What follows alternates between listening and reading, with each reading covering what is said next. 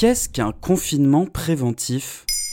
Merci d'avoir posé la question. Le 11 janvier 2020, la Chine enregistrait officiellement un premier mort dû au coronavirus. Dix mois plus tard, la maladie qu'il entraîne avec lui, la Covid-19, a causé la mort de plus d'un million de personnes dans le monde. Le virus qui est apparu pour la première fois en novembre 2019 à Wuhan en Chine est toujours en circulation très active, notamment en Europe, en Amérique et en Asie. Les risques de propagation du virus dans la population sont très faibles.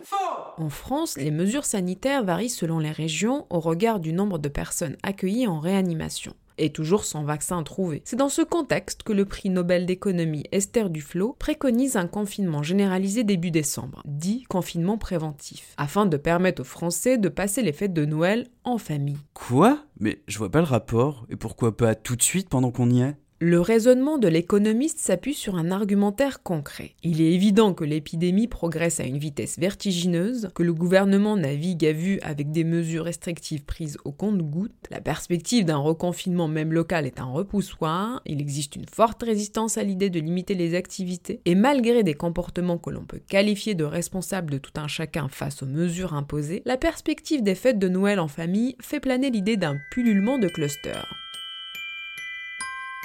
Afin d'éviter ce scénario, certains ont suggéré un confinement des personnes âgées. Si on laisse par ailleurs l'épidémie se propager, il faudrait que le confinement dure pendant des mois pour réellement les protéger. Cela ne paraît ni possible et encore moins humain. Le prix Nobel d'économie préconise alors un confinement préventif dans tout le territoire pour la période de l'Avent, c'est-à-dire du 1er au 20 décembre, en demandant aux familles de rester chez elles et de ne pas anticiper les vacances en se précipitant chez les grands-parents. Le coût pour l'économie serait important, mais moins que d'avoir à annuler Noël ou d'imposer un reconfinement dans des circonstances bien pires qu'un jour plus tard. Et c'est une idée que le gouvernement pourrait réellement adopter? À ce jour, Olivier Véran, le ministre de la Santé, s'est prononcé contre cette idée. Il s'explique. Nous voulons que les Français puissent passer des fêtes de fin d'année en famille. Anticiper un confinement de trois semaines me semble de la prédiction. Je ne suis pas fanat de la prédiction, mais de l'anticipation. Je ne me projette pas dans deux mois, mais au jour le jour. Le ministre précise également que des restrictions supplémentaires ne sont pas exclues dans certaines parties du pays si l'épidémie reste à des niveaux aussi préoccupants qu'actuellement, voire continue de progresser. Ah oui, ça veut dire qu'il peut changer d'avis la veille de Noël. Olivier Véran le dit lui-même. Le gouvernement avance au jour le jour. La montée des contaminations observées depuis plusieurs semaines pourrait contraindre le gouvernement à un reconfinement, voire à l'interdiction des voyages et des réunions familiales pour Noël. Bon,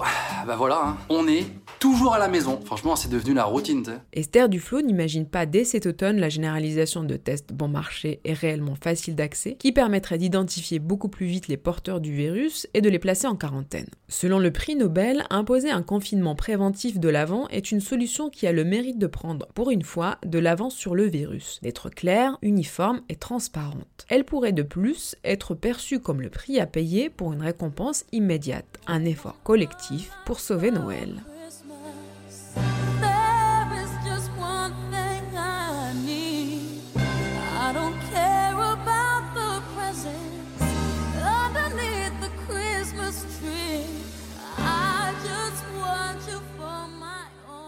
Voilà ce qu'est un confinement préventif. Maintenant, vous savez. En moins de 3 minutes, nous répondons à votre question. Que voulez-vous savoir? Posez vos questions en commentaire sur les plateformes audio et sur le compte Twitter de Bababam.